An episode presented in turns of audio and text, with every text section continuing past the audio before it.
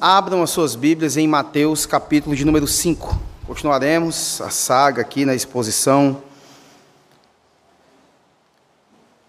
contextual, mas a cada domingo estarei aqui pregando em um versículo, em uma bem-aventurança. Domingo passado nós falamos sobre que são bem-aventurados os pobres ou humildes de espírito porque deles é o reino dos céus. Hoje nós vamos expor o versículo número 4, no entanto, nós vamos fazer a leitura, sempre, do 23 até o 12 do texto que se encontra aqui em nossas mãos. Do 23 do capítulo 4 até o 12 do capítulo 5. Os irmãos acompanham em suas Bíblias a leitura do texto. Vendo é, aqui o verso 23, percorria Jesus toda a Galileia, ensinando nas sinagogas, pregando o evangelho do reino e curando toda sorte de doenças e enfermidades entre o povo. E a sua fama correu por toda a Síria. Trouxeram-lhe então todos os doentes, acometidos de várias enfermidades e tormentos, endemoniados, lunáticos e paralíticos, e ele os curou e da Galiléia, Decápolis, Jerusalém, Judéia e da além do Jordão, numerosas multidões o seguiam. Aí nós vamos para o 5, versículo 1 que diz: Vendo Jesus as multidões, subiu ao monte e, como se assentasse, aproximaram-se os seus discípulos. E ele passou a ensiná-los, dizendo: Bem-aventurados os humildes de espírito, porque deles é o reino dos céus. Bem-aventurados os que choram, porque serão consolados. Bem-aventurados os mansos, porque herdarão a terra. Bem-aventurados os que têm fome e sede de justiça, porque serão fartos. Bem-aventurados os misericordiosos, porque alcançarão misericórdia. Bem-aventurados os limpos de coração, porque verão a Deus. Bem-aventurados os pacificadores, porque serão chamados filhos de Deus. Bem-aventurados os perseguidos por causa da justiça, porque deles é o reino dos céus. Bem-aventurados sois quando por minha causa vos injuriarem e vos perseguirem, e mentindo disserem todo mal contra vós. Regozijai-vos e exultai, porque é grande o vosso galardão dos céus, pois assim perseguiram os profetas que viveram antes de vós. Bem, meus irmãos, aqui diante de nós, contextualmente falando, é, em primeiro lugar, nós vamos ver Antes de Jesus começar a falar e a fazer essa maravilhosa pregação que é o sermão da montanha que começa aqui, o sermão do monte, ele vinha curando muitas pessoas, muitas pessoas eram curadas, muitas enfermidades sumiam, desapareciam. E ele também estava ensinando, antes das curas havia um ensino, depois aconteciam as curas. Isso atraiu multidões e ele, vendo a multidão, aproveitou aquela maravilhosa oportunidade e passou a ensiná-los, dizendo tudo isso de maravilhoso que ele pregou. No entanto, devemos perceber também que quem se aproximou, ficou mais próximo, ficou às rodas de Jesus, tendo ele como mestre máximo, foi seus discípulos aqueles que foram chamados, aqueles que foram escolhidos, aqueles que foram destinados à vida eterna, o resto da multidão que muitas vezes não, não fazem parte desse povo eleito, estavam também às rodas e mais distante, se valendo de uma espécie de microfone da época, muito provavelmente ele, ele estava no monte de fato, mas o vento levava também a voz do Senhor Jesus para eles assim poderem ouvir o que o Senhor Jesus pregava. E aí ele começa iniciando dizendo que os humildes, dos humildes, dos pobres de espírito, é que é o reino dos céus. Isso não seria, como a gente falou na pregação passada, não seria a ausência de bens. Não isso. seria o sujeito que ele é totalmente e se vê totalmente necessitado do Senhor. Inclusive, o termo utilizado aqui no texto bíblico é o texto que denota uma pessoa que está é, numa pobreza extrema, necessitado totalmente é de tudo. Então, aqui o sujeito pobre de espírito é aquele que, diante de Deus, se sente totalmente necessitado do Senhor e não tem nada a ver com a ausência de bens. E aí, depois disso, nós vamos ver no versículo 4, que é o texto de hoje, que vai declarar o seguinte: Bem-aventurados os que choram, porque serão consolados. Podemos até colocar o título da pregação de hoje como o choro que deságua em alegria, mas eterna. Não é uma alegria momentânea, é uma alegria eterna. Esta bem-aventurança contém o maior paradoxo do cristianismo. Poderíamos traduzir: felizes os infelizes. Que espécie de tristeza é esta que pode produzir a maior felicidade? Que tristeza é essa? Capaz de produzir a felicidade indizível. A palavra usada aqui no texto para chorar é a pantoutes, que significa lamentar, prantear pelo morto. Entristecer-se com uma profunda tristeza que toma conta de todo ser, de tal maneira que não pode ocultar essa tristeza. Não existe aqueles momentos que a gente está triste com algo e tenta esconder, fica calado muitas vezes, fica em silêncio. Existem aquelas tristezas que o nosso cônjuge percebe. O que é que você tem, amor? O que está acontecendo? E a gente tenta ocultar. Mas essa tristeza, essa, esse choro, esse prantear, esse lamento, não se pode esconder de acordo com o termo que nós temos aqui. A palavra chorar, segundo William Buckley, que é um dos grandes analistas de grego, grego da história, ele diz que é um termo mais forte, é o termo mais forte da língua grega para denotar dor e sofrimento.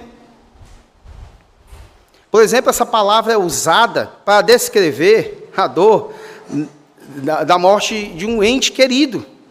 Na Septuaginta, a palavra descreve o lamento de Jacó, quando creu que José, seu filho, estava morto. E todos nós sabemos aqui do amor que Jacó tinha para com José, que era diferenciado para os outros filhos. Isso era até pecaminoso da parte dele. Ele tratava José de forma diferente. Ele se alegrava com José. Ele ensinou a José de perto e não ensinou os outros. Às vezes a gente pensa, por que, que José foi tão aplicadinho na vida? Isso aí serve para nós, pais, mães, em relação aos nossos filhos ele foi doutrinado de fato, José. Uma das razões porque José era obediente ao Senhor. Ele era próximo de José mais do que os outros filhos. Agora nós vamos ver esse lamentar, esse choro de Jacó naquele momento e a palavra usada lá para essa dor, sofrimento é a mesma que se encontra aqui. Não se trata apenas de dor que faz doer o coração, mas é a dor que nos faz chorar inevitavelmente. É fato que nem todos que choram são felizes e nem todos os que choram são consolados, ou serão consolados. Então, que tipo de choro Jesus está falando aqui? Choramos por várias razões nessa vida, meus irmãos. Nós choramos por muitas coisas. Choramos pelo luto, pela dor física, Choramos pela decepção, pelo desespero, pela desesperança, pela saúde, pela compaixão, pela solidão, pela depressão, por amor. Choramos por essas coisas. Mas de que tipo de choro Jesus, Jesus está tratando aqui nessa bem-aventurança? Jesus está tratando aqui é, de duas coisas. A primeira, uma declaração que ele tem aqui: Felizes os que choram. E a segunda, que é a promessa que eles serão consolados. Esses que choram serão consolados inevitavelmente. É certo isso. Então nos leva ao primeiro ponto aqui, que seria o que esse choro não significa. Primeira coisa é que esse choro não é carnal. Choro carnal é aquele que uma pessoa lamenta a perda de coisas exteriores e não a perda da pureza. Lembra o que o apóstolo Paulo declara lá no, no 2 Coríntios 7,10? A tristeza do mundo produz a morte. Anon, por exemplo, chorou de tristeza até possuir a sua própria irmã, para depois desprezá-la. Acabe chorou por não ter a vinha de Nabote, a qual cobiçava. Faraó chorou por ter feito o bem, por ter libertado o povo. Ele arrependeu-se de seu arrependimento. O choro carnal, ele produz isso. Outra coisa, não é o choro do remorso e do desespero. Esse foi o choro de Judas. Ele viu seu pecado, ele se entristeceu, ele confessou seu pecado, ele justificou Cristo, dizendo que ele era inocente. Ele fez restituição, mas Judas está no inferno parece ter feito muito mais que muitos fazem hoje. Ele confessou seu pecado, ele fez restituição, sua consciência o acusou de ter adquirido aquele dinheiro de forma vil, mas Judas chorou pelo pecado, mas não foram lágrimas de arrependimento, senão de remorso. Outra coisa, não é o choro do medo das consequências do pecado. Quando Caim matou o seu irmão Abel, Deus o confrontou. Ele então disse: É tamanho o meu castigo que já não posso suportá-lo. Seu castigo afligiu mais do que o seu pecado. Chorar apenas pelo medo do castigo, apenas pelo medo do inferno, é como um ladrão que chora porque foi apanhado e não pela sua ofensa. As lágrimas do ímpio são forçadas pelo fogo da aflição e não do arrependimento. Outra coisa, não é o choro apenas externo e teatral. Mas isso não acontece hoje não. Acontece em alguns locais, em determinados ajuntamentos, em determinadas denominações. Acontece não, né? Jesus diz que os fariseus, no caso os fariseus, mostram-se contristados e desfigurados à face com o fim de parecer aos homens que jejuam.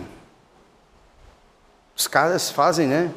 Uma espécie de maquiagem, podemos dizer assim, para parecer realmente que jejum. A gente vai ver essa descrição em Mateus 6 aqui, capítulo após esse que nós estamos é, expondo aqui. Os olhos estão molhados, mas o coração está seco. Os olhos estão umedecidos, mas o coração endurecido, ou seja, o coração de pedra.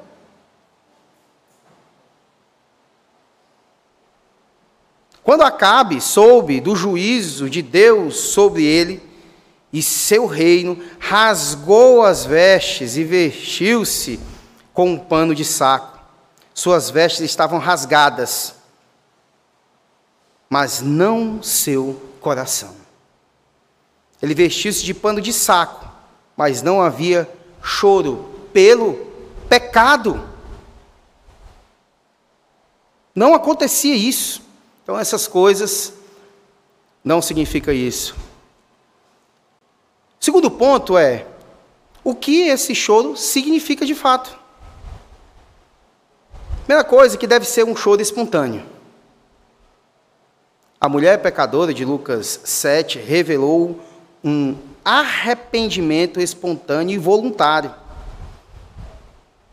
Ela lavou os pés de Jesus com suas lágrimas. Ela veio com um unguento em suas mãos, amor em seu coração e lágrimas em seus olhos. Isso acontece espontaneamente. A outra coisa é que deve ser um choro espiritual. É o choro pelo pecado e não apenas pelas consequências do pecado. O que é mais comum acontecer é o sujeito, depois de mergulhar no pecado, está no lamaçal de pecado, como um porco, está no meio da lama, da lavagem, se lambuzando com toda a porcaria.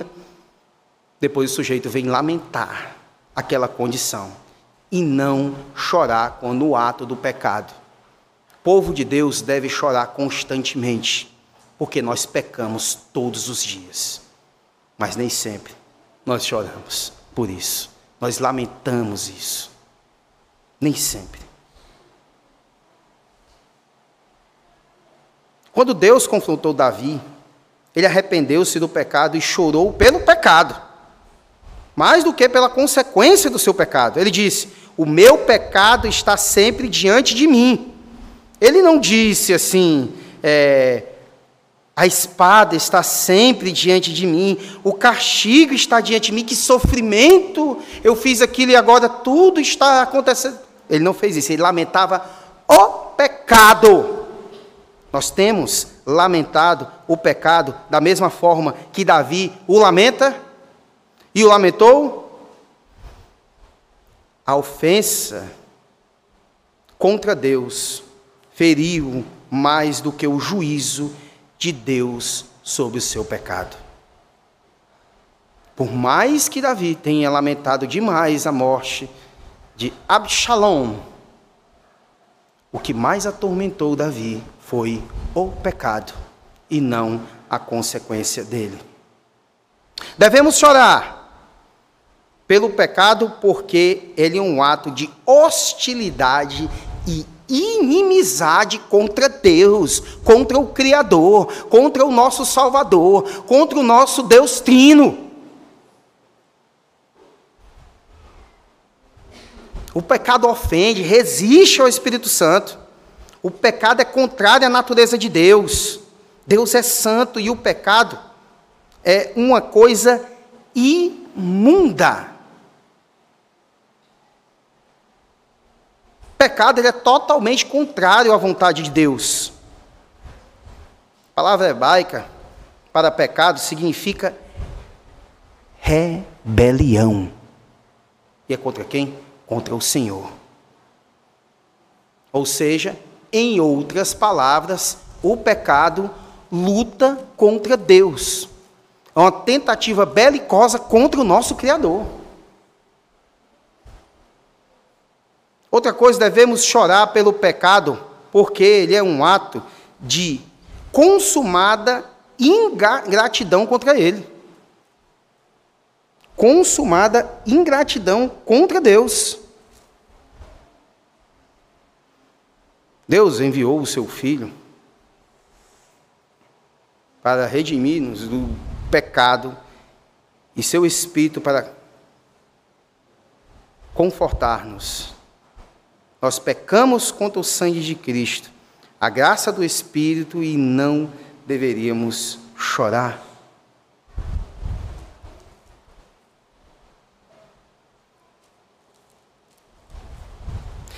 Devemos chorar pelo pecado, porque ele nos priva das coisas excelentes. O pecado nos priva do maior bem, a comunhão com Deus.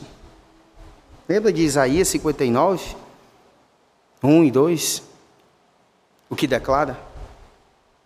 A mão do Senhor não está ressequida, nem o seu ouvido agravado mas os vossos pecados fazem separação entre vós e Deus. Jesus na cruz, Deus meu, Deus meu, por que me desamparaste? Todo o pecado de toda a humanidade, em todos os tempos, em todas as gerações, as passadas, as vindouras, todos estavam sobre ele. E aconteceu esse momento terrível ali, porque o pecado estava sobre ele. Não pense você que é porque é o seu pecado próprio, os seus atos de rebelião contra Deus, que não está acontecendo isso naquele momento.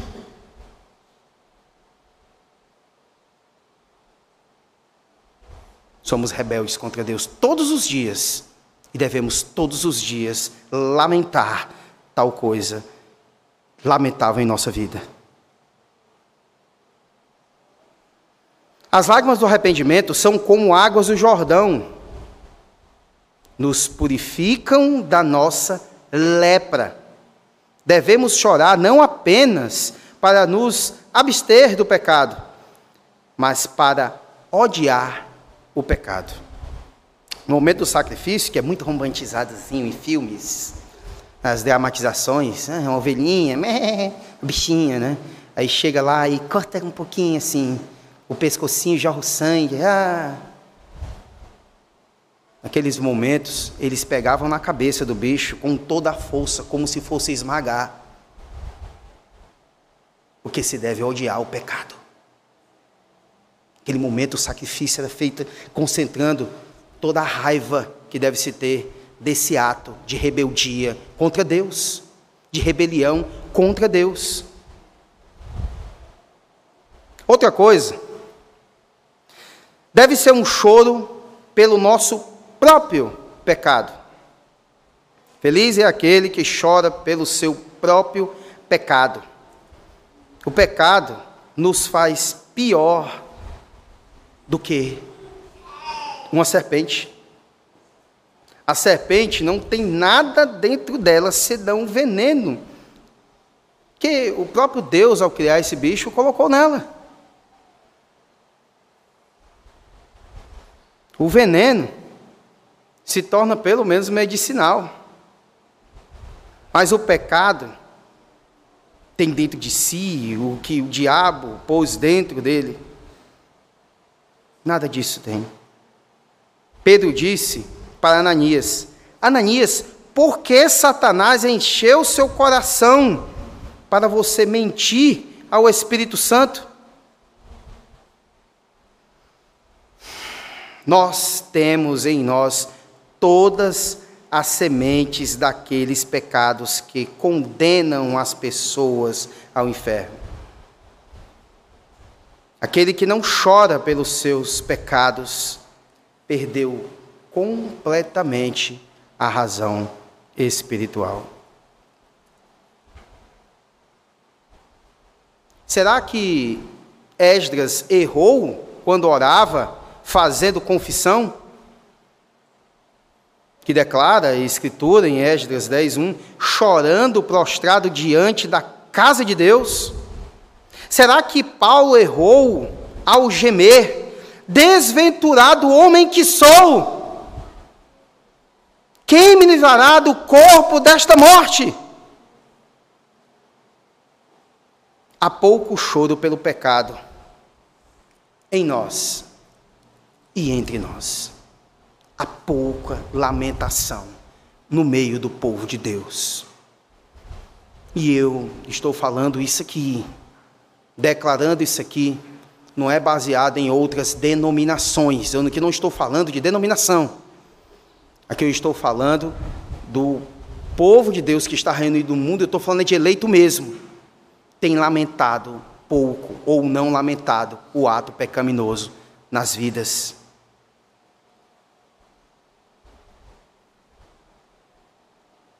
David Brainerd, em 18 de 10 de 1900, 1740, escreveu em seu diário: Em minhas devoções matinais, minha alma desfez em lágrimas e chorou amargamente por causa da minha extrema maldade e vileza.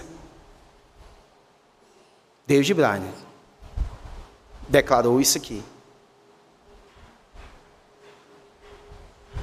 Nós choramos amargamente por causa de nossa maldade e vileza.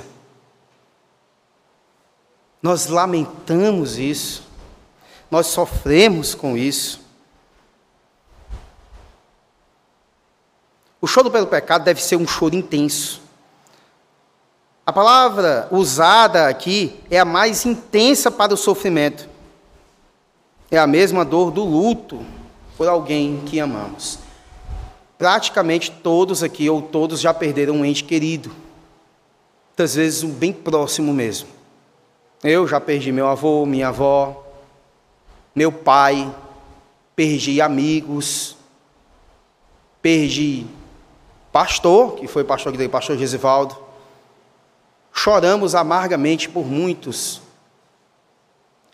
a, o mesmo choro, lamento e dor que sentimos ao perder o ente querido deve ser também pela lamentação pelo pecar contra Deus. Esse Deus, nós choramos por um ente querido, amargamente.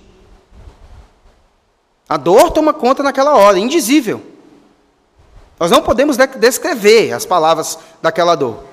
Esse Deus que nos deu o privilégio de ter um pai, uma mãe, um avô, uma avó, uma tia, um amigo, um irmão na igreja que muito nos ensinou.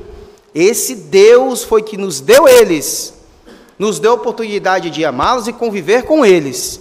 Nós pecando contra esse que nos dá do bom e do melhor a cada dia. É uma anomalia chorar por aquilo que ele nos deu e não chorar pelo pecado contra aquele que nos dá de tudo. Somos abomináveis. Só mesmo a graça, só mesmo a eleição, só mesmo o querer de Deus, que não observa o nosso fedor, a nossa imundície para nos escolher. Porque a nossa escolha, até pelo que se chora, é abominável. É abominável.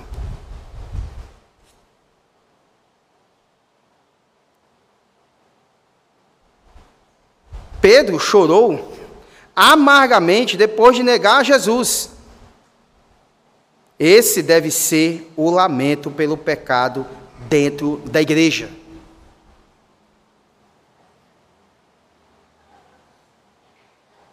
O que se opõe ao choro pelo pecado? O que faz oposição a isso? Primeiro, é a dureza de coração, ou coração de pedra, ou traduzido de forma mais exata, coração de diamante. Lá está descrito em Ezequiel 36, versículo 26. Um coração de pedra não pode se derreter em lágrimas esse coração é conhecido pela insensibilidade e pela inflexibilidade.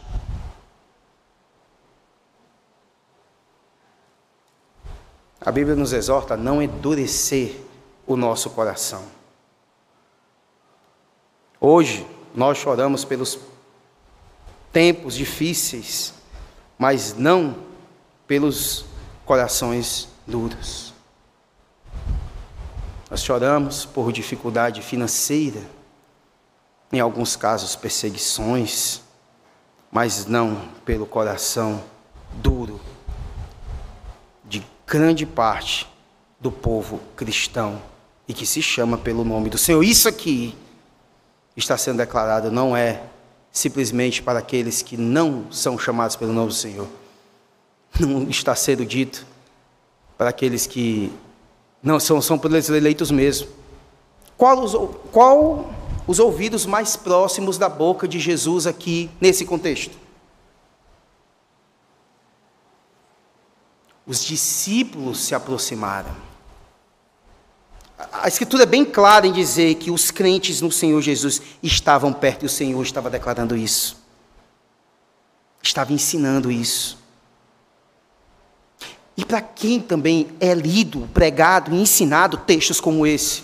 É para o povo na igreja. Existem pastores que fazem mais de 10 pregações só nesses 12 versículos.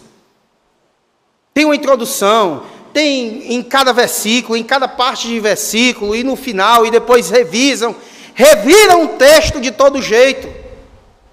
Faltam desenhar, porque é necessário, e sempre será assim, porque somos maldosos e vis contra Deus. Muitos em vez de chorar pelo pecado, alegram-se nele. A Bíblia fala daqueles que se alegram de fazer o mal. Provérbios 2, leia aí, Provérbios 2, 14.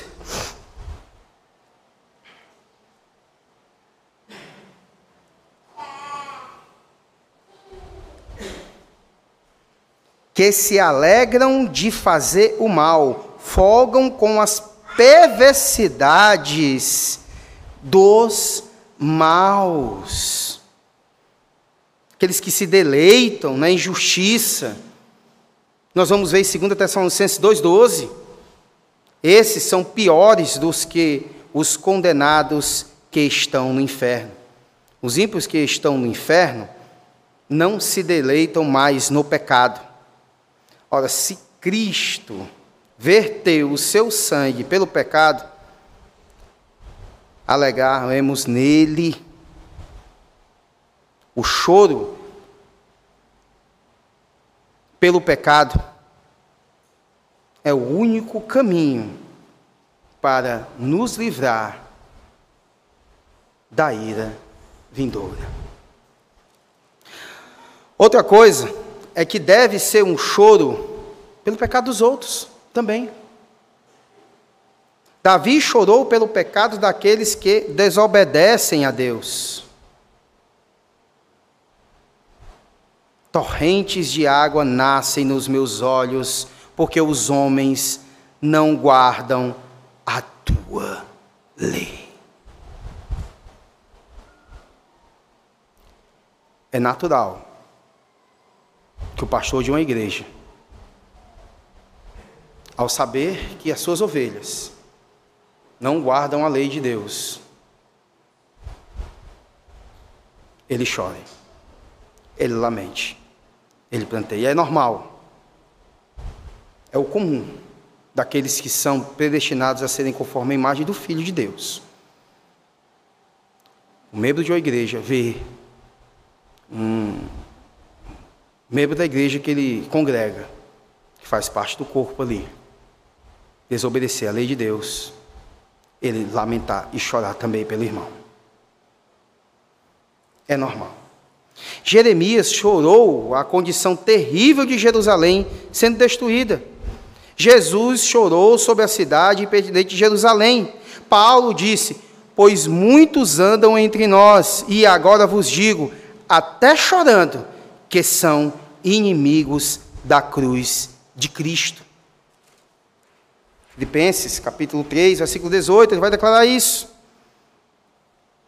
Devemos chorar pelas blasfêmias das nações ou da nossa nação.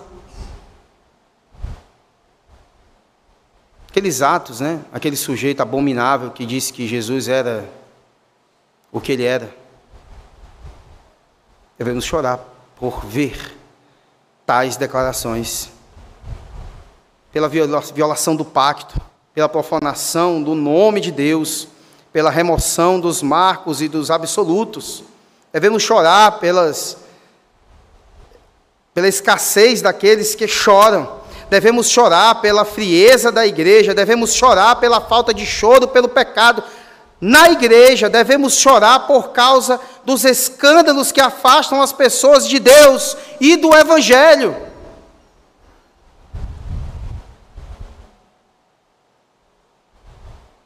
Devemos lamentar a condição atual de homens, como por exemplo aquele Caio Fábio. Devemos chorar porque acontecem essas coisas na igreja brasileira.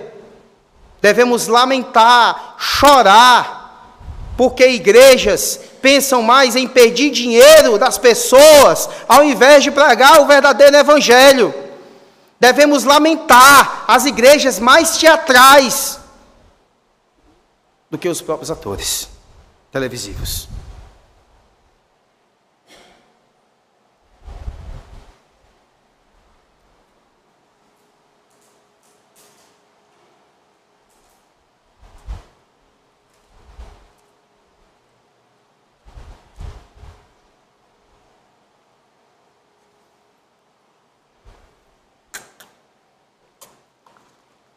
Então, nos leva ao terceiro ponto central, que seria: quais são os motivos para esse choro? Primeira coisa é que o choro pelo pecado é o melhor uso das lágrimas. Se você chorar apenas pelas coisas materiais, você desperdiçará suas lágrimas.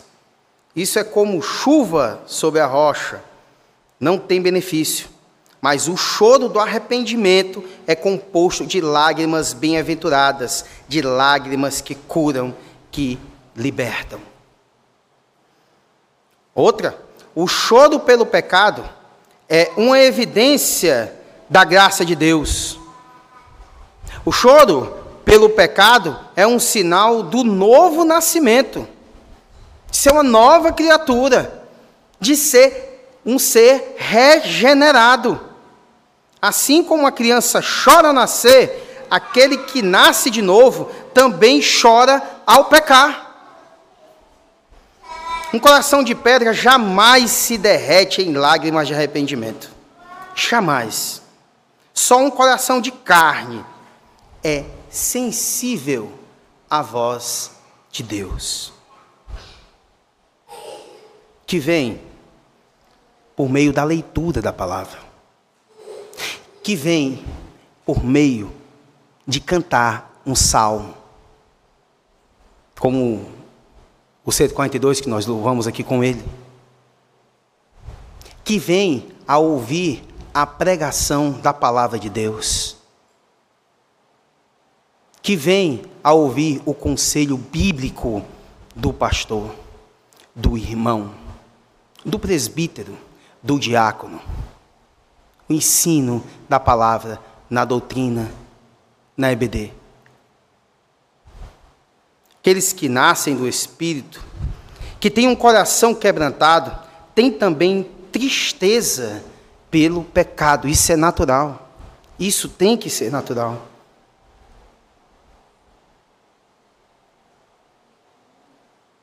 Outra coisa, os motivos pelo pecado o choro pelo pecado, ele é precioso. Quando a mulher pecadora lavou os pés de Jesus com suas lágrimas e enxugou com seus cabelos, podemos afirmar que suas lágrimas foram um unguento mais precioso do que o melhor perfume. Porque ela tinha o melhor perfume, de nado puro, caríssimo. Tanto é que Judas, lá em João vai descrever que João ele é, é, é um evangelho bem que preenche as lacunas, né? Quem deu essa ideia? Quem foi o líder desse pensamento de vender o nardo? Ele meteu o olho, opa, a Bíblia diz que ele era ladrão, ladrão gosta de coisas valiosas, né? Opa, um nardo desse aí, por que não se vendeu isso? Mas as suas lágrimas estavam ali. As suas lágrimas foram vertidas ali. E a gente imagina um patamar de valor menor, mas espiritual é pim mais elevado do que o nardo. Quando os nossos corações se quebram, amolecidos pela graça, então o perfume das nossas obras esclaram suavemente. A Bíblia diz que há alegria no céu quando um pecador se arrepende. As lágrimas clamam com eloquência pela misericórdia. As lágrimas fazem isso. Jacó orou e chorou e prevaleceu com Deus e com os homens. As lágrimas derretem o próprio coração de Deus. O lamento pelo pecado. O choro pelo pecado produz alegria. O choro pelo pecado é um caminho de verdadeira alegria. Davi, o homem de lágrimas, foi também um homem mais doce cantor de Israel. Salmo 42,3 diz: Minhas lágrimas foram o meu alimento. As lágrimas do penitente são mais doces do que todas as lágrimas mundanas. Quando Ana chorou diante de Deus, ela voltou para sua casa com um brilho em seu rosto e com a vitória de Deus em sua vida.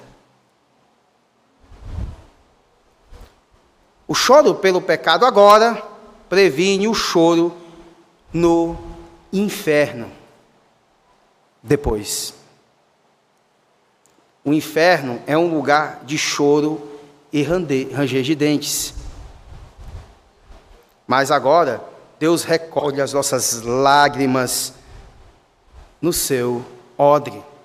Agora, Jesus diz: Ai de vós, os que agora rides, porque haveis de lamentar e chorar. Agora as lágrimas são bem-aventuradas, essas lágrimas. Agora é o tempo certo de chorar pelo pecado. Agora o choro é como chuva de primavera, mas se não chorarmos agora, iremos chorar tarde demais. E sempre. É melhor derramar lágrimas de arrependimento do que lágrimas de desespero. Aquele que chora agora é bem-aventurado. Aquele que chora no inferno é amaldiçoado. Aquele que destampa as feridas da alma e chora pelo pecado, livra a sua alma da morte eterna. Choro pelo pecado pavimenta a estrada para a nova Jerusalém. Para entrar no céu, não basta ir à igreja, dar esmolas, fazer caridade. O único caminho é você chorar pelos seus pecados e receber a consolação da graça de Cristo. Jesus disse: Se, porém, não vos arrependerdes, todos igualmente perecereis. Só um remédio existe que cura a doença mortal da alma: o verdadeiro arrependimento.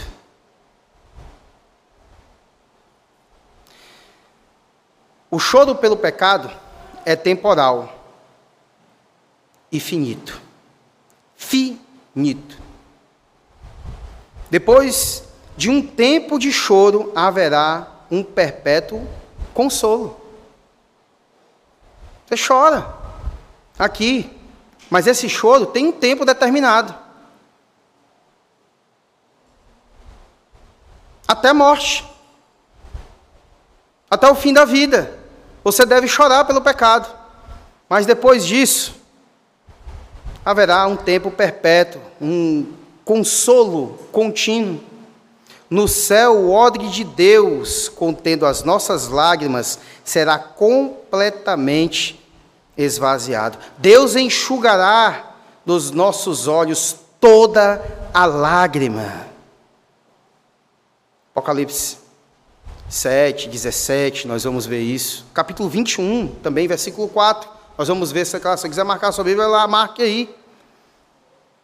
Quando o pecado cessar, as lágrimas também cessarão. O choro pode durar uma noite inteira, mas a alegria vem pela manhã.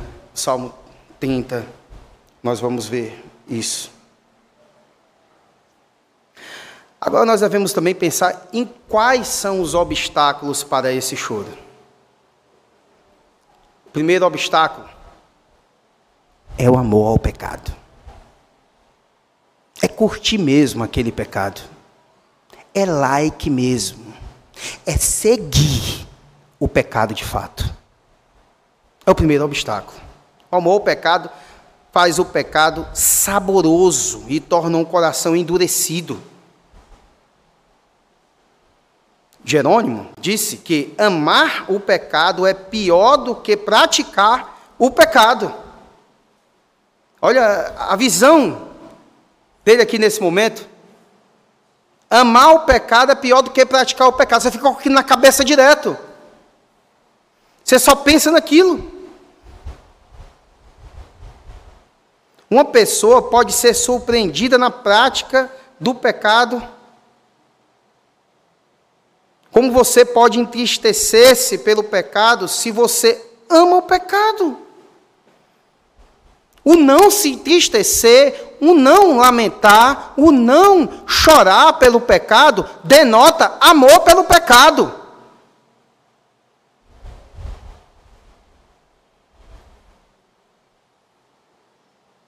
Devemos ter cuidado com a doçura do veneno. O amor ao pecado mantém nos mantém, mantém você longe da graça.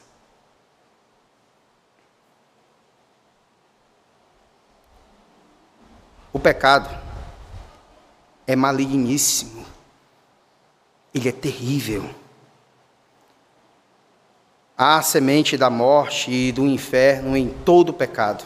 Sabe do pecado é a morte. Amar o pecado é a morte e o inferno. Outra coisa é o desespero pelo pecado. O desespero afronta a Deus, subestima o sangue de Cristo, rejeita a graça e destrói a alma. O desespero diz para você: não tem mais jeito, não tem mais saída, não tem mais esperança. O desespero é fruto do coração enganoso e da mentira do diabo. O desespero apresenta-se é, Deus para a alma como um juiz carrasco. Esse desespero que vai dizer que não existe mais esperança, deve existir muito na vida de uma pessoa que é viciada. Quando o conselho de um psicólogo, por exemplo, vai dizer para aquele que está passando por um problema seríssimo como esse, e dizer para ele: continue usando, continue fazendo, mas faça isso em casa.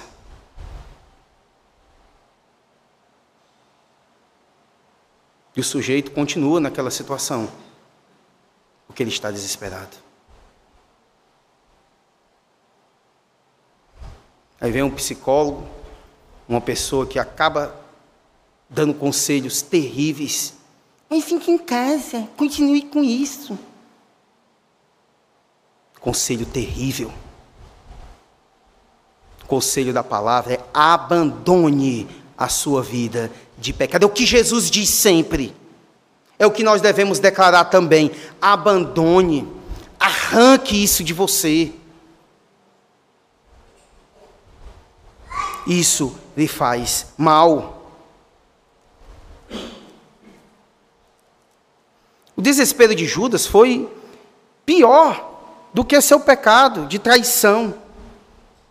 O desespero fecha a porta da misericórdia e destrói o arrependimento, o único fundamento da misericórdia. A Bíblia diz que a bondade de Deus que nos conduz ao arrependimento. A Bíblia, sim, tem um conselho certo nesse momento. A presunção da misericórdia. Muitos não choram pelo pecado agora porque estão falsamente confiando na misericórdia de Deus no dia do juízo apenas. É um profundo engano o sujeito repousar na misericórdia de Deus enquanto anda nos seus pecados. A Bíblia diz: Deixe o perverso o seu caminho, o iníquo os seus pensamentos. Converta-se ao Senhor que se compadecerá dele e volte-se para o nosso Deus, porque é rico em perdoar. Assim declarou o profeta Isaías naquele momento e naquele contexto de total pecado também da nação. Muitos pensam que Deus esqueceu e perguntam: onde está o Deus do juízo. Ah, dia do juízo, Deus vai julgar suas palavras, suas obras, sua omissão e seu pensamento. O senhor vai querer fugir da ira de Deus.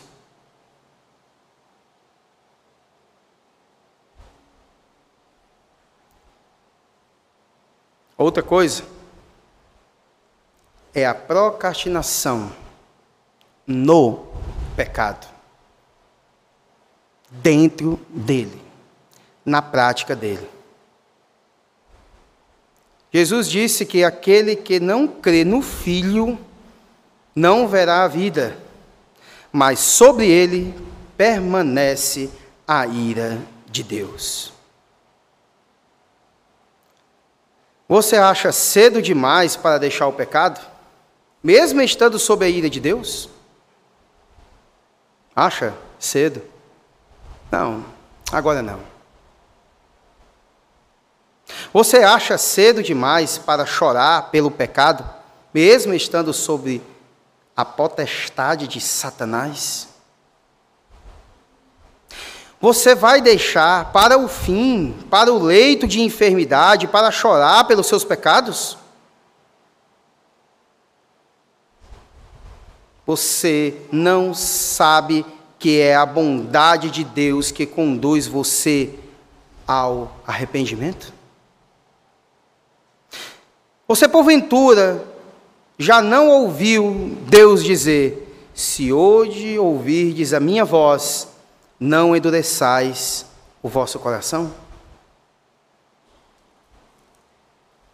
E vamos para o quinto ponto central.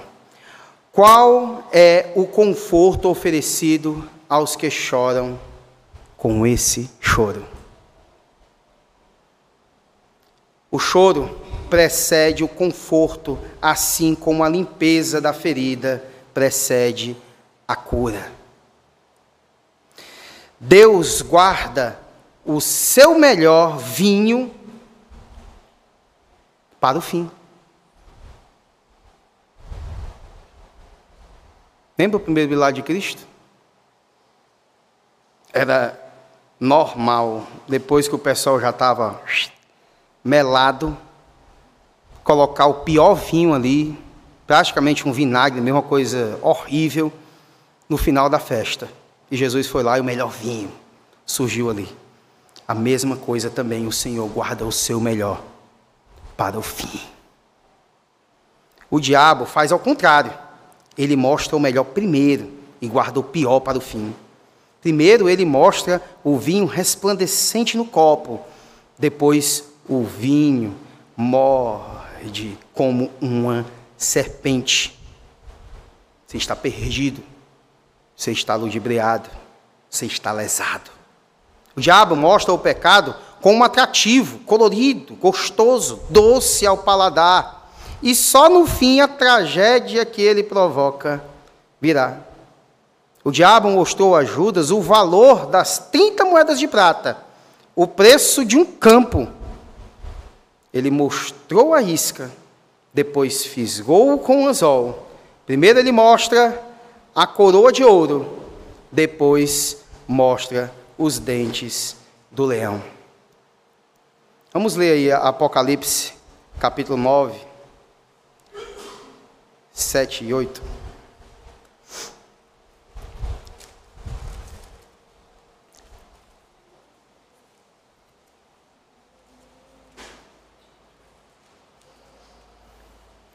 O aspecto dos gafanhotos era semelhante a cavalo, preparados para a peleja.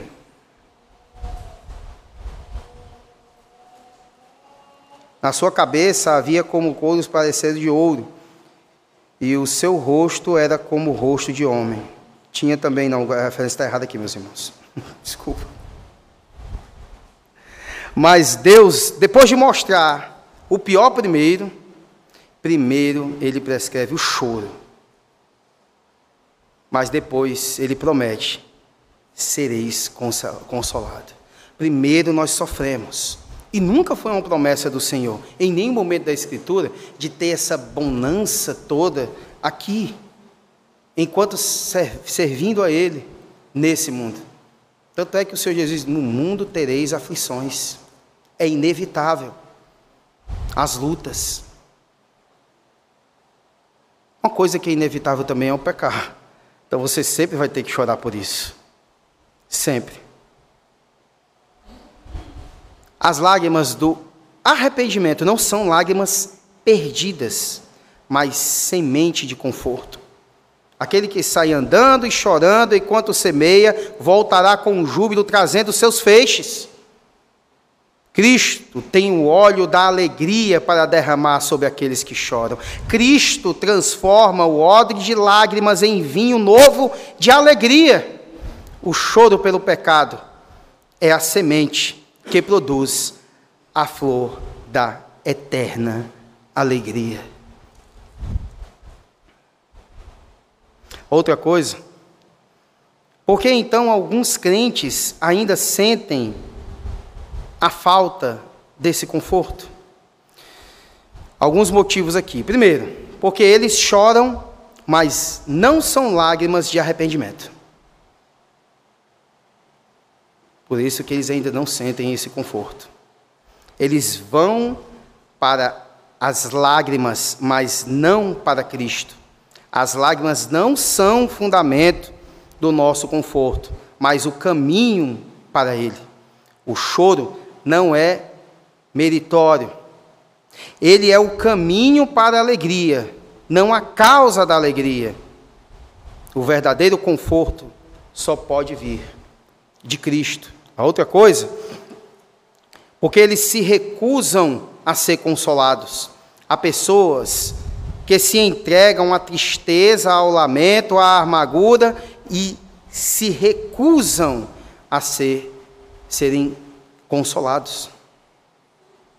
E a terceira coisa é porque eles adiam um projeto de felicidade apenas para o futuro. O projeto de Deus não é o caminho do céu, não é fazer é, fazer de nós uma pessoa feliz apenas no céu.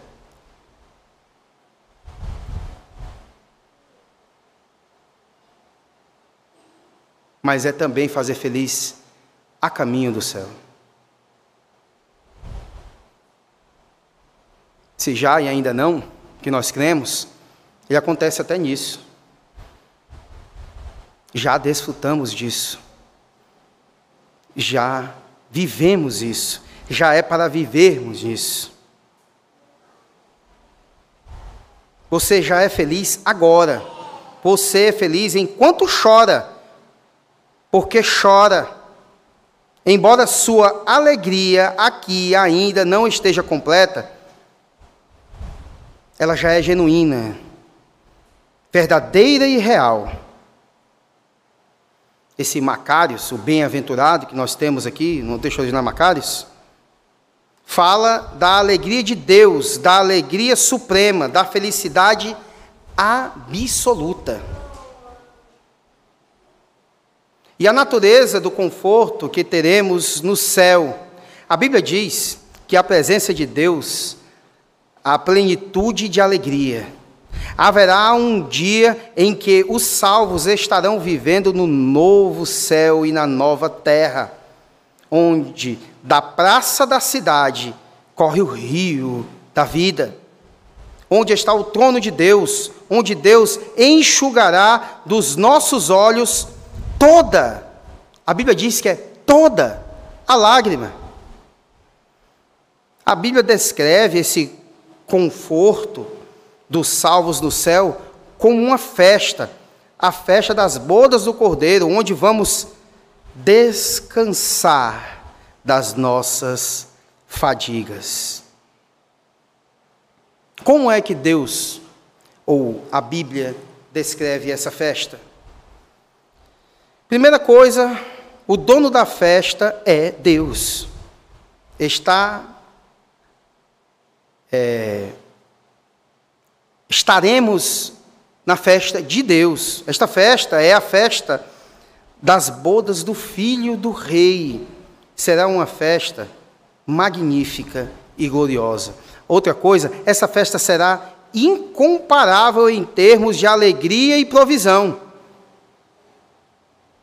Porque o próprio Jesus levará a sua noiva ao banquete. Quantas iguarias especiais teremos no novo céu e nova terra? Todos os cardápios servidos nessa festa serão deliciosos. Não haverá falta de alguma deliciosa coisa nessa festa. Quem alimentar-se nessa festa nunca mais terá fome. Quem beber nessa festa nunca mais terá sede. A outra coisa, a terceira, essa festa será incomparável em termos de companhia e convidados. Lá estarão os salvos. Os anjos, os querubins, os serafins, Cristo mesmo lá estará como dono da festa e como nosso anfitrião.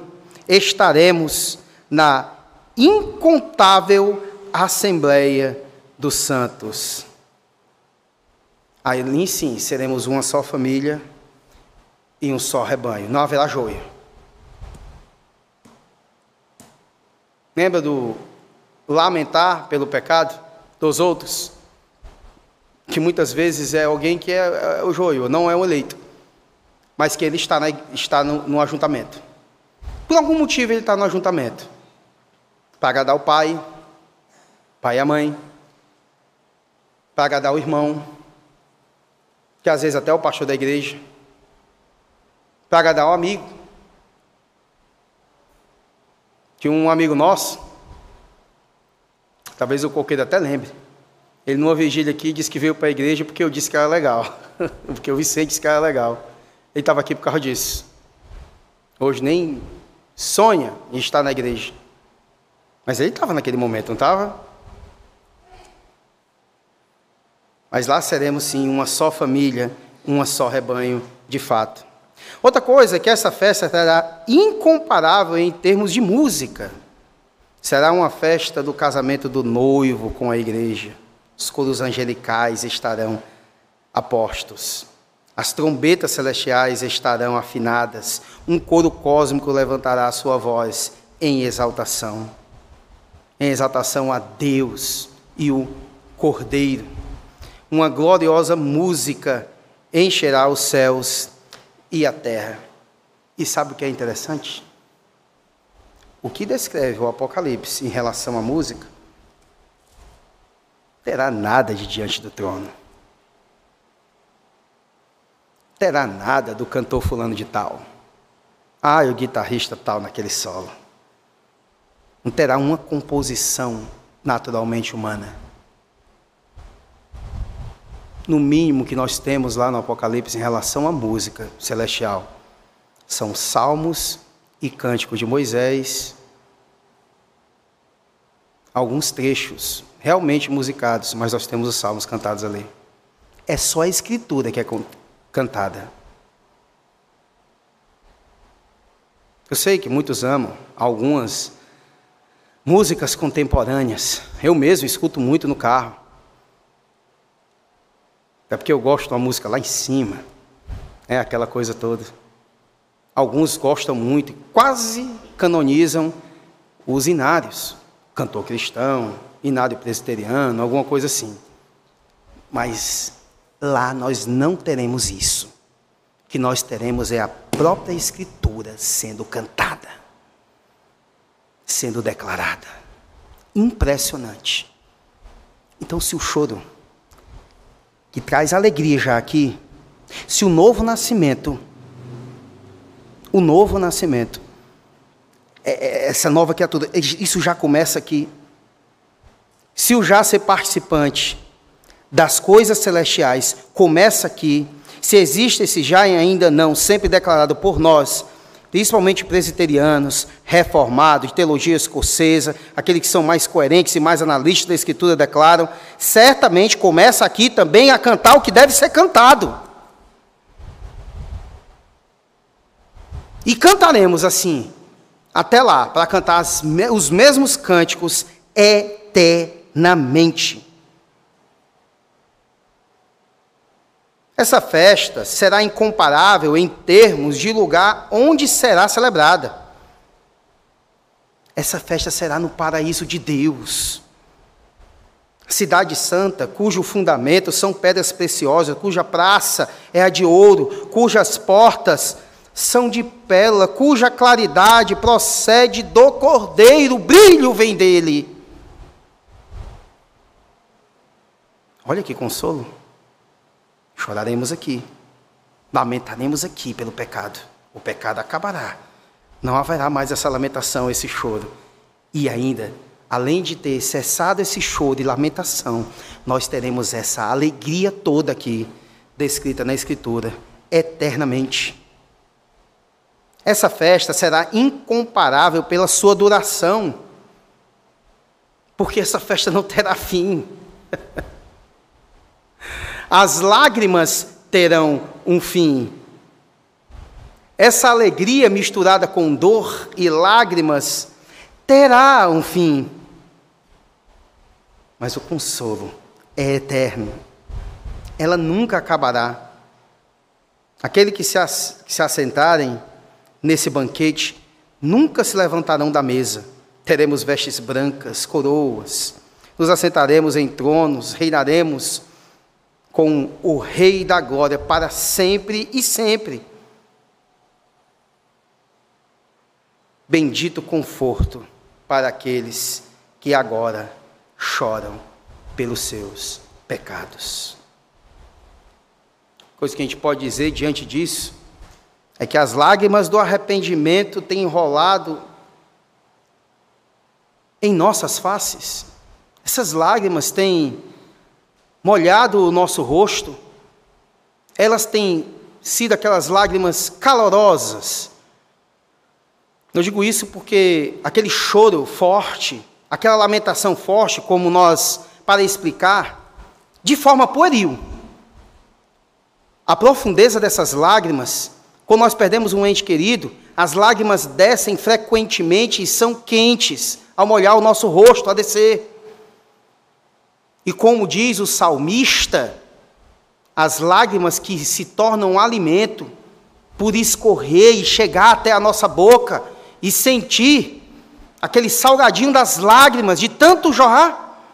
Será que nós temos esse tipo de arrependimento ao pecar contra o Deus Criador de todas as coisas e nosso Salvador? Nós se entristecemos por entristecer o Espírito de Deus? Nossas lágrimas são de revolta contra Deus ou de náuseas pelo pecado? Como têm sido as nossas lágrimas?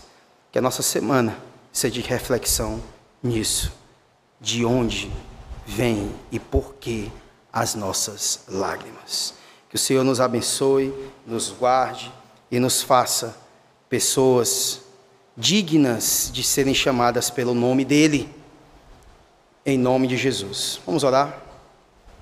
Deus, obrigado pela tua palavra, obrigado pelo teu conselho, mas te pedimos, ó Pai, que tu nos transforme, ó Pai. Que tu mude as atitudes que nós vemos tendo. Sabemos que eleitos passam por isso, de não lamentar o pecado. E sabemos que existe quem não é eleito, que jamais lamentará o pecado. Mas ser conosco, ó Pai. Nos ensina sempre e nos dá a oportunidade de praticar a tua palavra, ó Pai, de fazer a tua vontade e para a tua glória, em nome de Jesus. Amém.